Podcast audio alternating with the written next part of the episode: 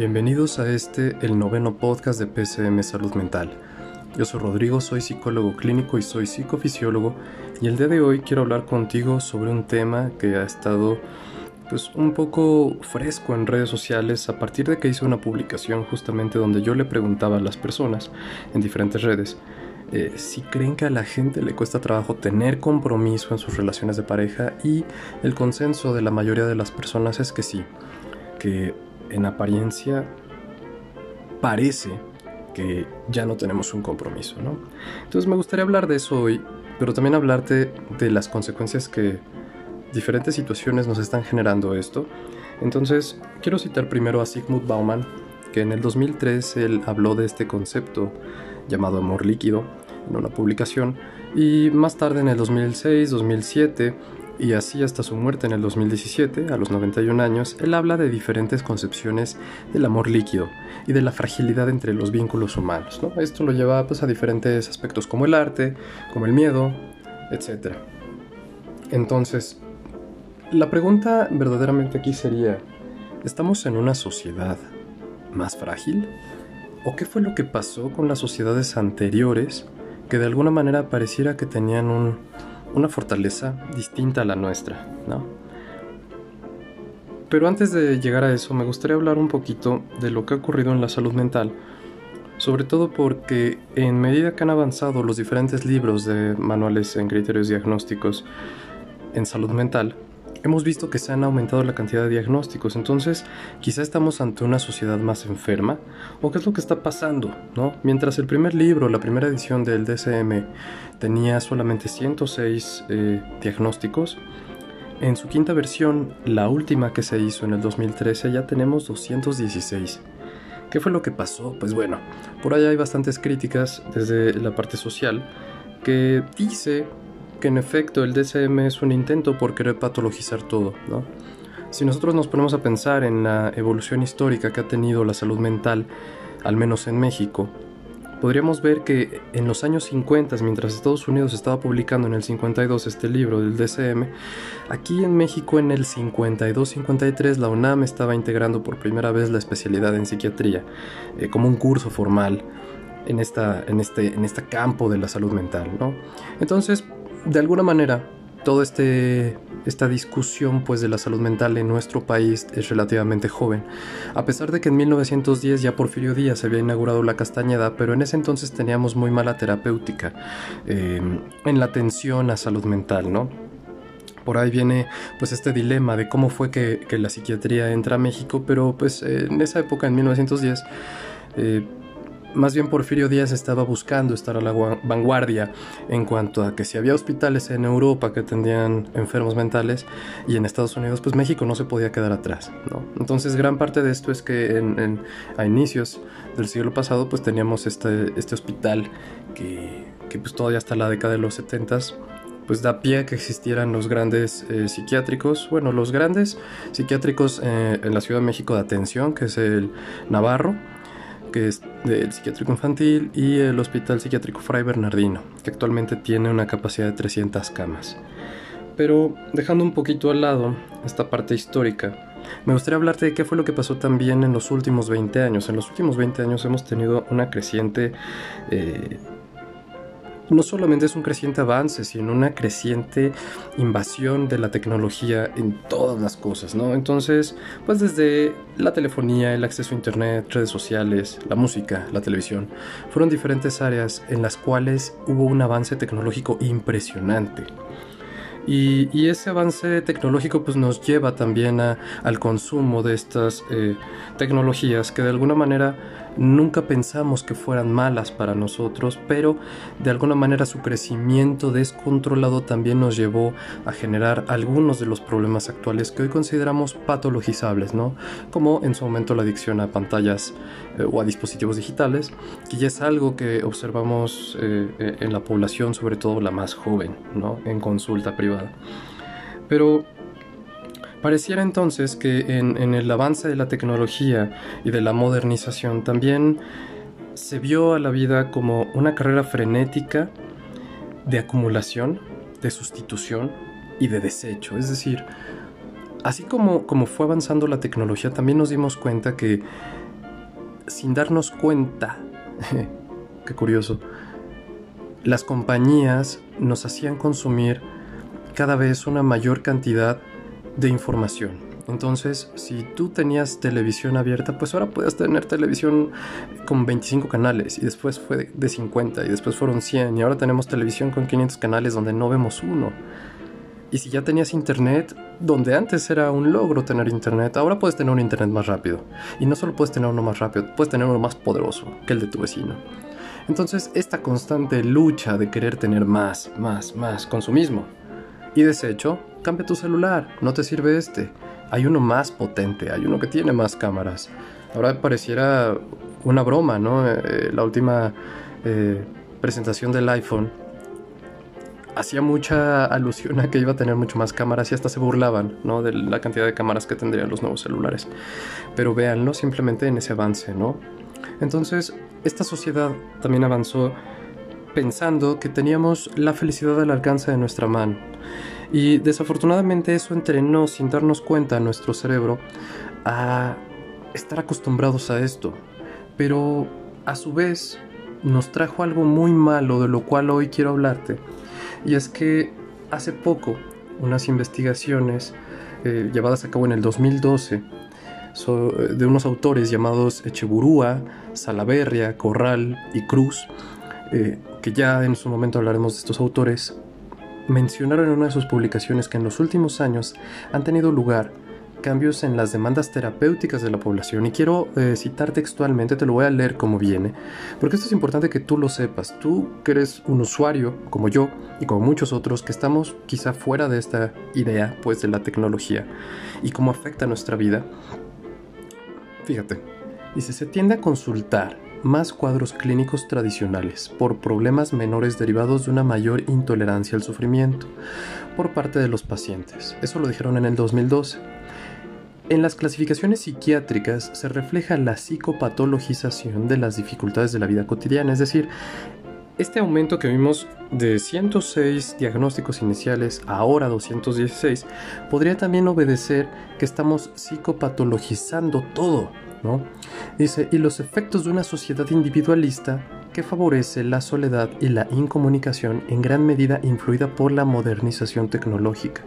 Eso lo dijeron en el 2014. Y como conclusión, ellos mencionan que las personas se sienten sobrepasadas en sus estrategias de afrontamiento para hacer frente a las dificultades cotidianas y frecuentemente carecen de una red de apoyo sólido. Ahora que estamos en una época de cuarentena, pues claro que esto viene a afectarnos porque si ya teníamos una pobre red de apoyo, ahora estamos encerrados y nuestra red de apoyo es virtual, haciendo uso de las mismas tecnologías que en su momento no parecían ser algo malo. Eh, el volumen de estas consultas puede aumentar entre un 20 y un 30% las demandas asistenciales en un centro de salud mental o consulta privada. Es decir, que estamos teniendo un mayor índice de pacientes porque esto es muy bueno por un lado, económico si ustedes lo quieren ver, pero si lo vemos desde el aspecto real, ahora nos consultan eh, personas que no los entienden entiende su perro o que no, o que no entienden a su perro, ¿no? Entonces de repente vienen pacientes al consultorio con problemas que en su momento eran cotidianos y no generaban un malestar significativo y ahora ya existe, ¿no? Y, ahora existen una cantidad inimaginable de trastornos no clínicos porque no están... Eh, no están documentados en la evidencia clínica, aunque hay algunos psiquiatras y psicólogos que los están observando y los documentan hasta su posibilidad, pero estamos viendo que ahora viene la gente con, situaciones quizá que en su momento no eran problemas. Ahora, esto de alguna manera nos hace entrar en, lo mismo que ya mencionábamos antes, en una intolerancia grave. ¿Y, por qué hablo de una intolerancia? No significa que antes eh, tolerábamos más el sufrimiento, sino que ahora cualquier cosa es causa de sufrimiento. Entonces, eso me lleva a otro punto, la calificación excesiva en todo. Si te pones a pensar, en medida que ha avanzado eh, la tecnología, también ha avanzado la capacidad para poder evaluar el desempeño de casi todo. Entonces, si te llega un paquete por internet, ya puedes evaluar si estás a gusto con el servicio de la paquetería. Puedes evaluar al vendedor, puedes evaluar el producto en sí Y en una línea longitudinal puedes decir qué tan satisfecho te sientes. Entonces, esto pasa absolutamente con todo. Evalúas servicios de transporte, evalúas comida, evalúas eh, productos que compras, evalúas una estancia en Airbnb. Entonces, pareciera que todo se convierte evaluable. Y si yo soy una persona lo suficientemente sensible, ¿qué va a ocurrir conmigo? Todo lo puedo calificar potencialmente mal. Entonces, de alguna manera, cuando le damos a la gente esta libertad de poder juzgar todo, también entra eh, que la gente pueda mencionar aquellas cosas que les generan malestar. Y, el malestar es como mm, algo que históricamente hemos evitado y curiosamente hay muchas prácticas en la salud mental que fungen como otra forma de evitación. Y en ciertos pacientes, no voy a decir todos, y esto lo digo con bastante respeto, los psicofármacos, es decir, los medicamentos psiquiátricos, fungen también como un mecanismo de evasión.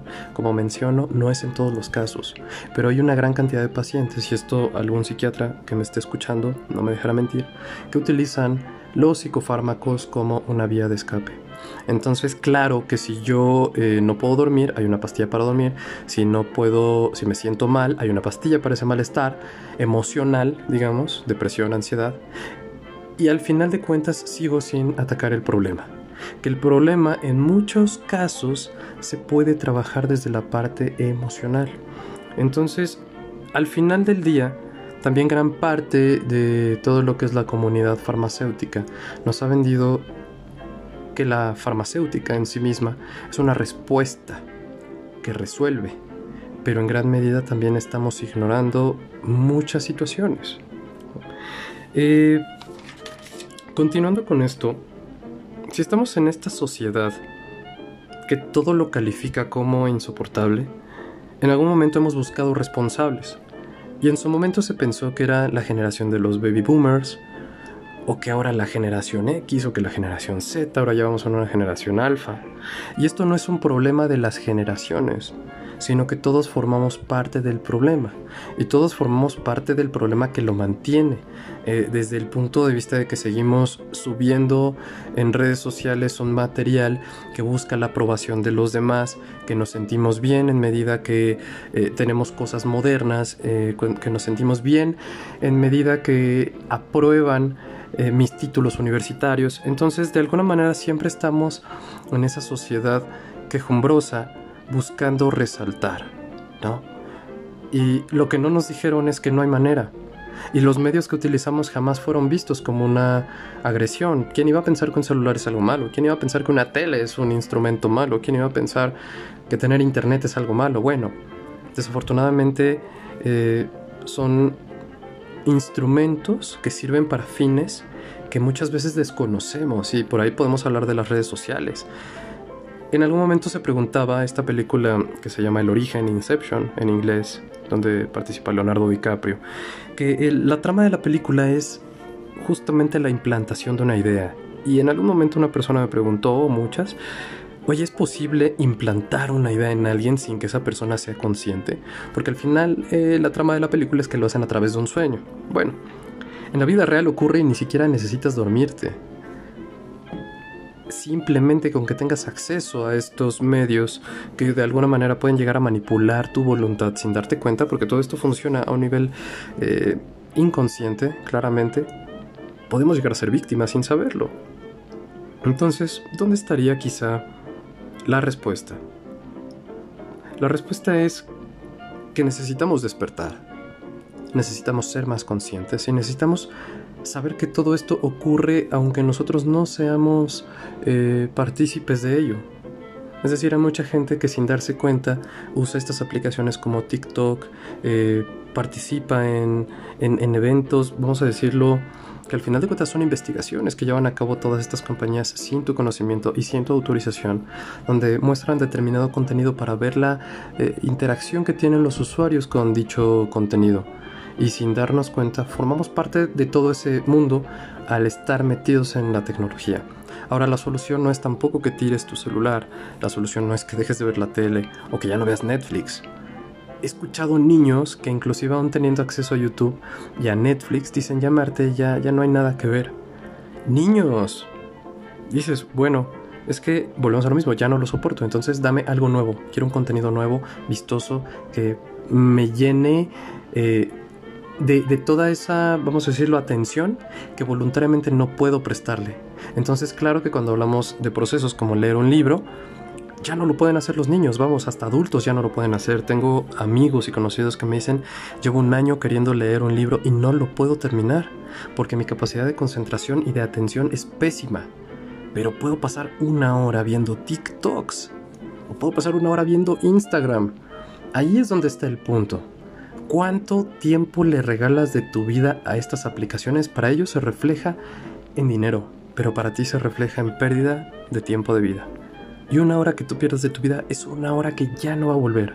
Por eso yo agradezco a la gente que escucha estos podcasts porque están tomando 15 minutos o 20 minutos y los están haciendo es como si instaláramos en tu mente un antivirus que te ayuda a darte cuenta de estas cosas. La psicología, y siempre lo he pensado, es como un ojo que se abre, un tercer ojo, de la conciencia que te ayuda a ser mucho más despierto en todo lo que está pasando a tu alrededor. Y la próxima vez que abras tu celular, ya lo dije en un podcast de minimalismo digital, cuando abras tu, celular y veas notificaciones, elige sabiamente cuáles van a ser las notificaciones que vas a dejar, qué va a distraerte, porque yo he tenido pacientes que incluso dentro de una misma consulta están hablando tan concentrados como yo en este podcast, suena su celular y pierden toda la concentración de lo que estaban diciendo.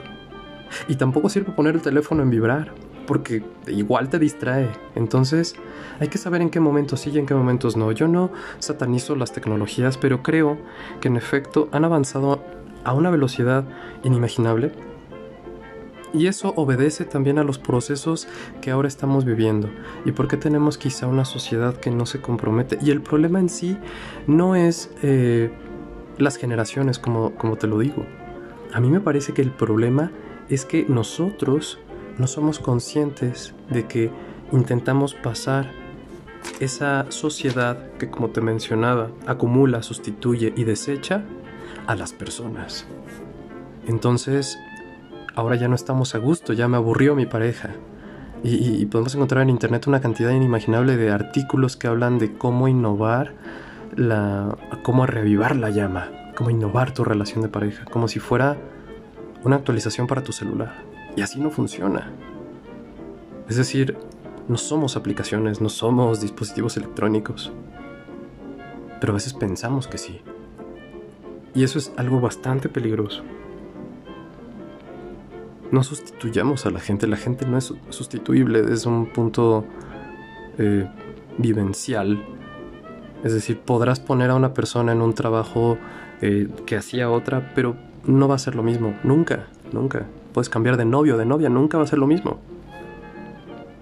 Y, esta sociedad que, que, ve a las personas como baterías, ¿no? Las usa y las desecha, me parece algo muy peligroso. Porque ¿Qué está aprendiendo la generación más joven? Si nosotros no empezamos a hacer cambios en este momento, ellos es probable que se comporten de una forma muy distinta a lo que estamos viendo. Y con muy distinto quizá no signifique mejor, sino todo lo contrario. Entonces, si tú eres un padre de familia o madre y tienes hijos pequeños y tienes sobrinos, si convives con niños, tienes un hermano pequeño, toma esto en consideración. Para generar no solamente una relación, como lo decía Sigmund Bauman en el 2003, líquida, frágil, con un vínculo frágil. Ese es el gran problema de nuestra sociedad actual, los vínculos. Porque le damos mucho mayor peso a algo que pasa en las redes sociales que lo que pasa afuera. Y tratamos las redes sociales como si fueran una realidad física, cuando es una realidad digital en muchos sentidos seleccionada minuciosamente. Por eso yo le digo a la gente, las fotos que ves en las redes sociales es una realidad escogida y no refleja la vida de la persona. Refleja un pedacito, la uña de un dedo, pero no estás viendo la imagen completa.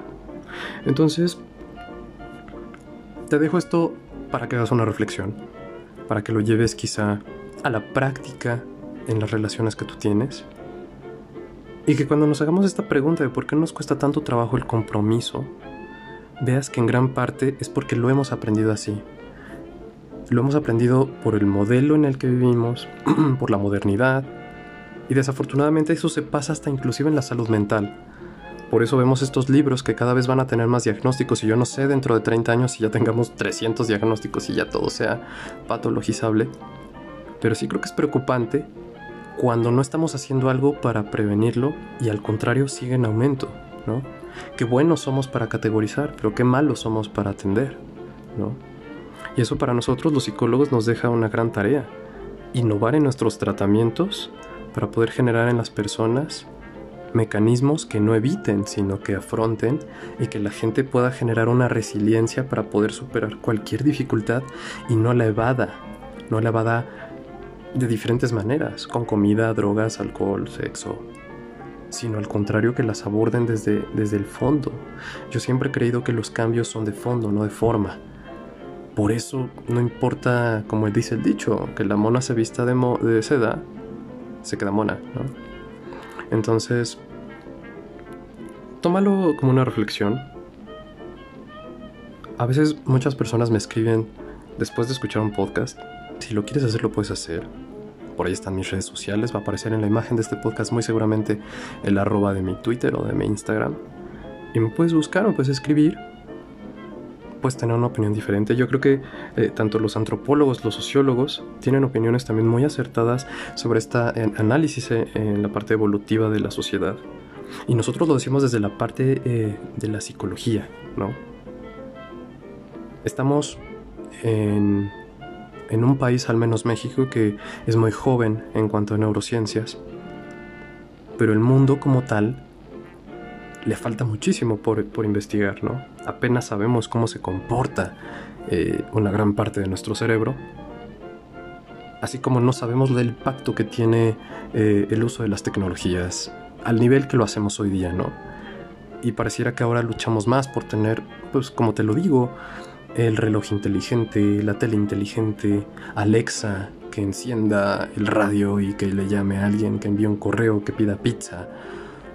Pero al final es como... No era necesaria tanta tecnología para ser felices. Y la pregunta sería, ¿te hace feliz?